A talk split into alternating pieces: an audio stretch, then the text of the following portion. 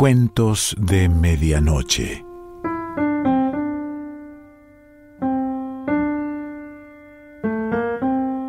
El cuento de hoy se titula Sobre una locomotora y pertenece a Massimo Bontempelli.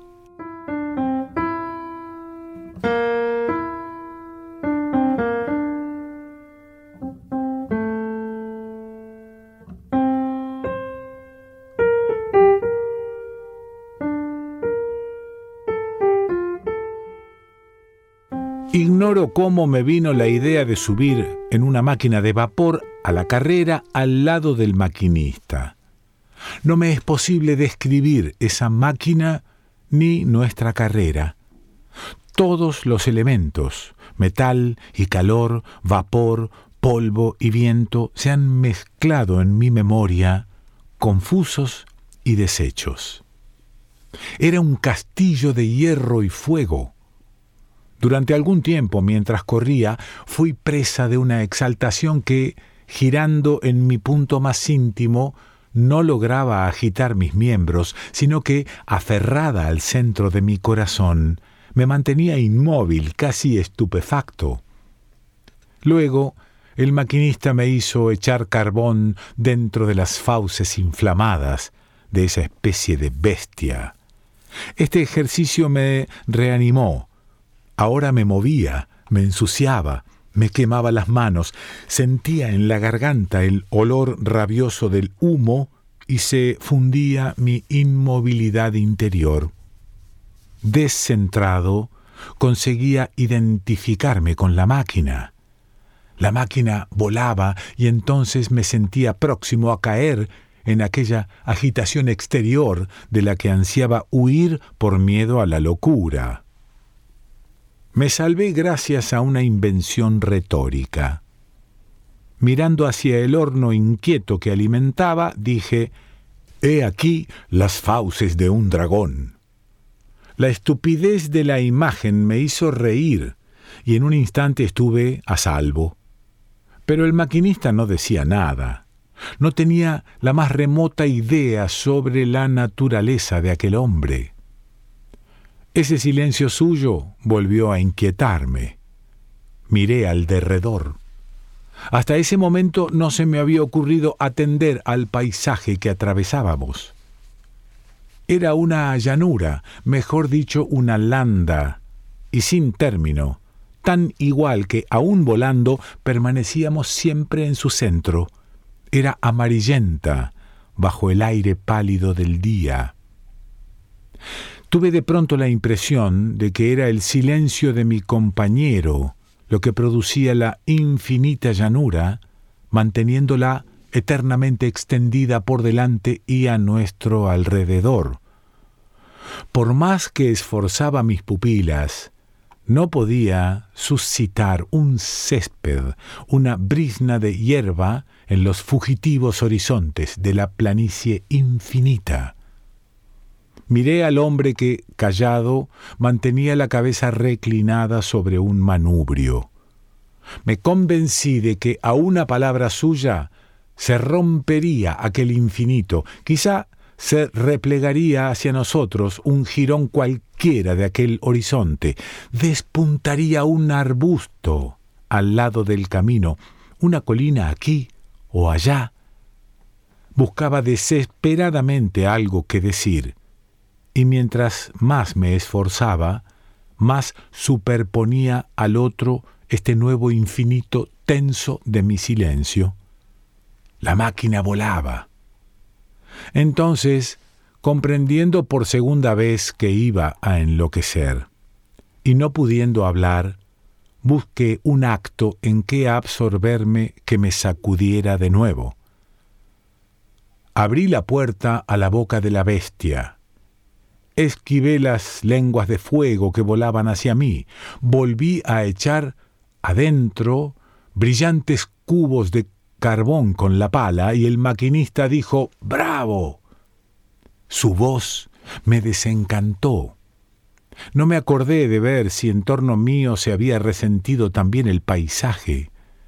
Mientras me levantaba de las llamas, satisfecho y vanidoso, me preguntó ¿No tiene miedo?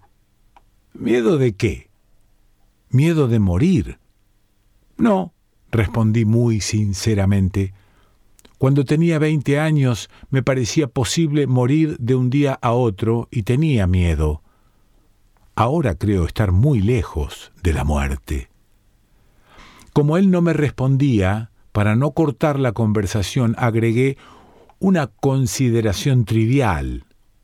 Por lo contrario, es evidente que estaba más lejos de la muerte entonces que hoy, puesto que han pasado tantos años. Falso, replicó.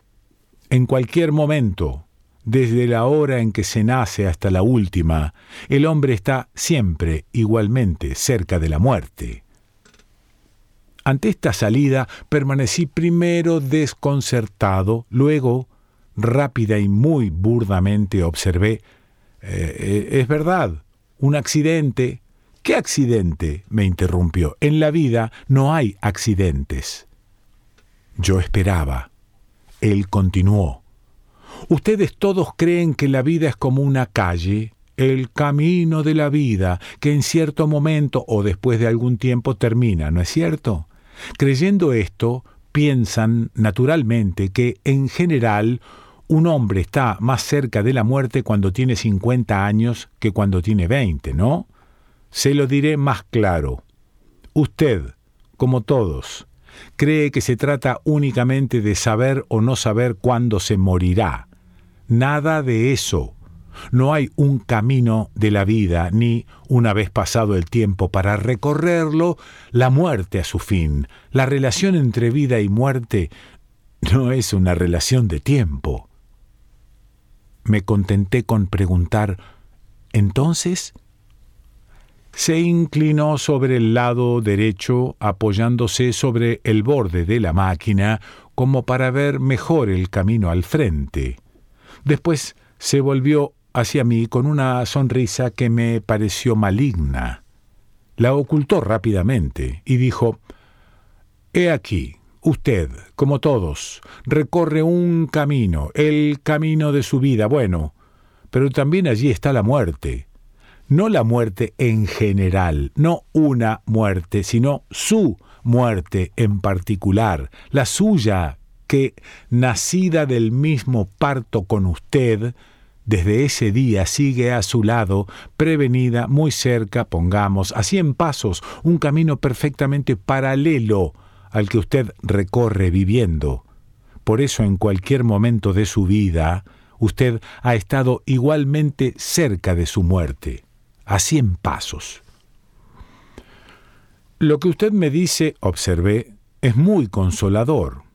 Yo estudié en la escuela que dos paralelas no se juntan nunca, por lo tanto, no encontraré jamás mi muerte. Evidentemente, soy inmortal por fuerza, me miró con el relámpago de aquella risa del principio.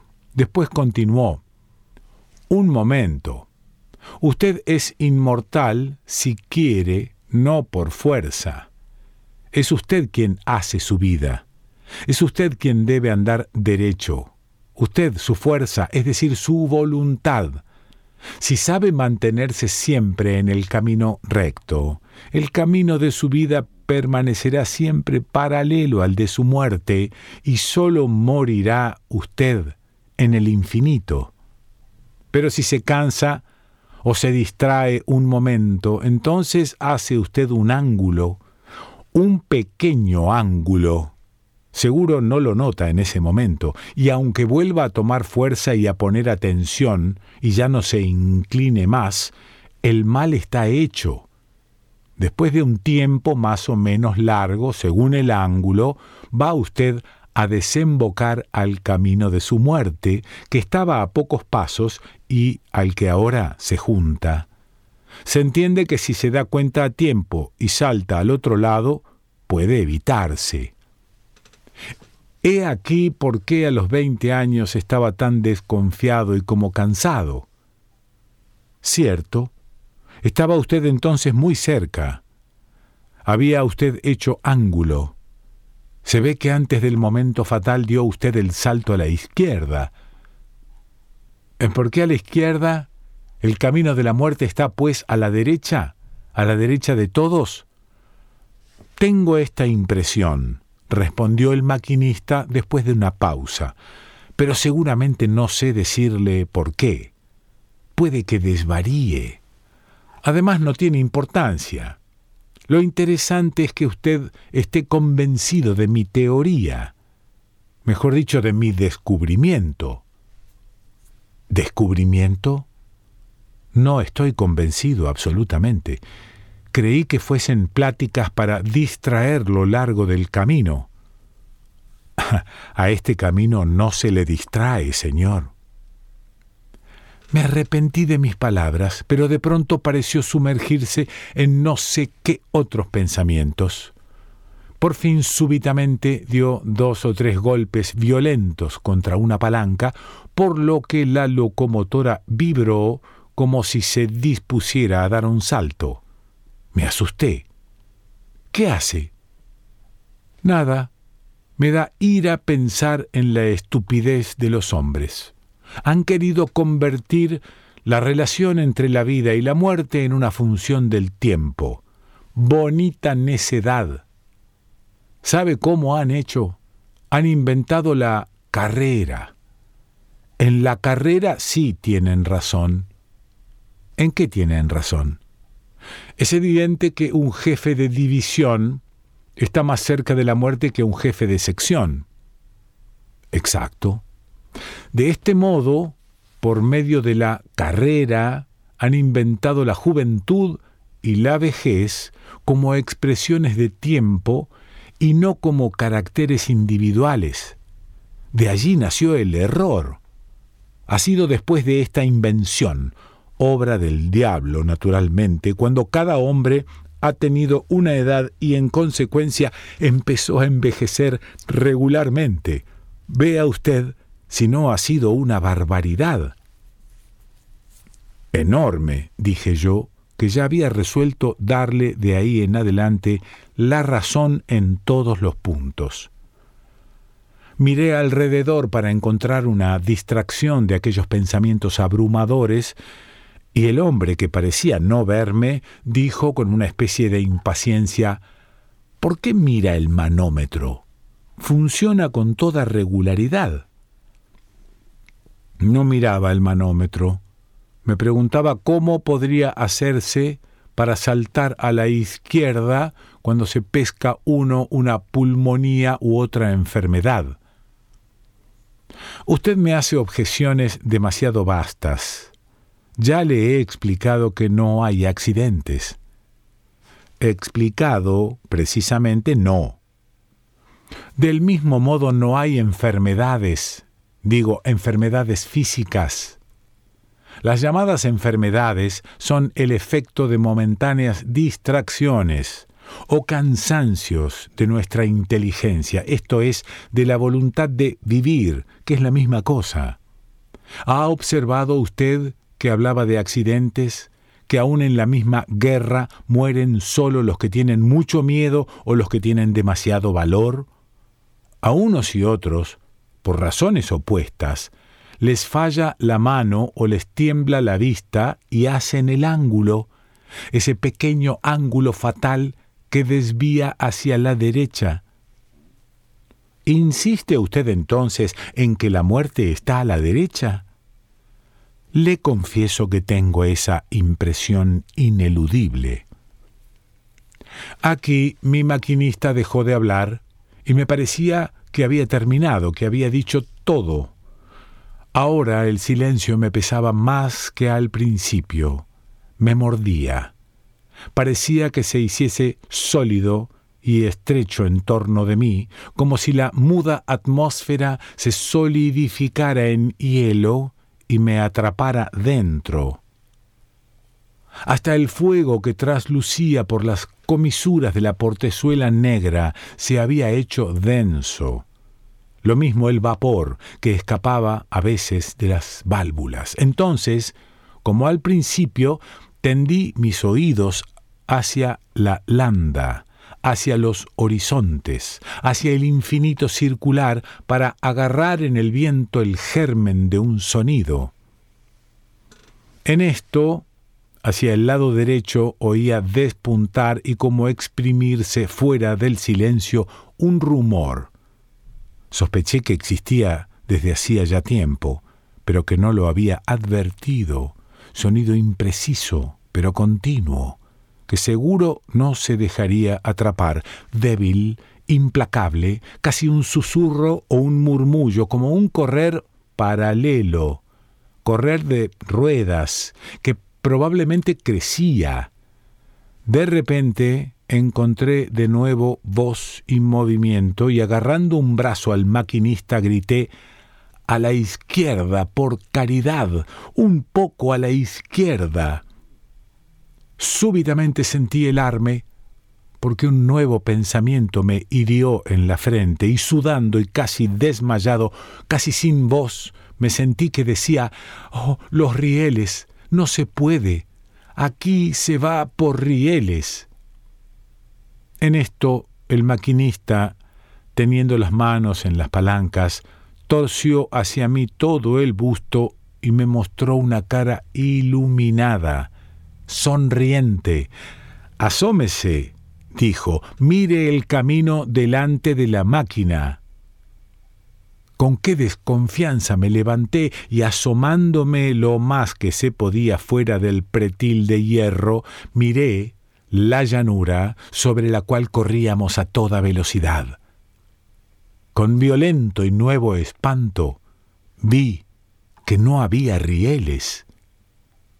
Terror fue, porque olvidando en un momento el otro miedo y las teorías imaginarias y el temido camino del rumor paralelo, me embargó y me turbó un solo sentimiento que era este temor más fuerte, el sentimiento del absurdo de una locomotora que corre por un terreno sin rieles. Por lo cual, casi loco, me arrojé sobre el brazo del maquinista y seguro gritando me pegaba a él y apretaba la cara contra su espalda para obligarlo a, a detener o para no ver, no ver ya nada esperando no sé qué desastre. La angustia, me impidió medir el tiempo transcurrido de esa manera. Pudo ser un minuto o muchos años, hasta que, volviendo de esa suspensión de los sentidos y recobrando alguna calma, me levanté, dándome cuenta de que la carrera había disminuido mucho y que había en torno un accidentado paisaje crepuscular con casas, muchas casas, jirón de ciudad una calle de la que veía a la izquierda y derecha interiores de habitaciones humanas, con luces encendidas, sobre mesas tranquilas, rostros de mujeres asomándose a cerrar las puertas. Después entró el tren bajo un techo clamoroso y nos detuvimos. El maquinista brincó fuera, debido a que bajo el gran techo las luces eran confusas y se mezclaban con zonas de tinieblas. No comprendí dónde estábamos. Además me sentía anonadado. Él me invitó. Baje, hemos llegado. Bajé y le pregunté, ¿A dónde? A cualquier parte, respondió. Estaba atónito de la violencia de la carrera, pero pregunté aún, perdone, de cualquier modo, su tren, ¿qué cosa es? Sacudió los hombros, respondiendo, ¿qué quiere que sea? Solo un tren como todos los trenes.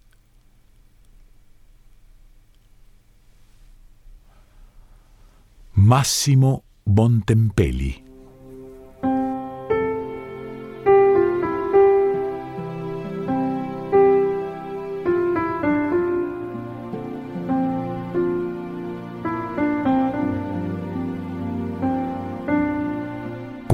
De Medianoche.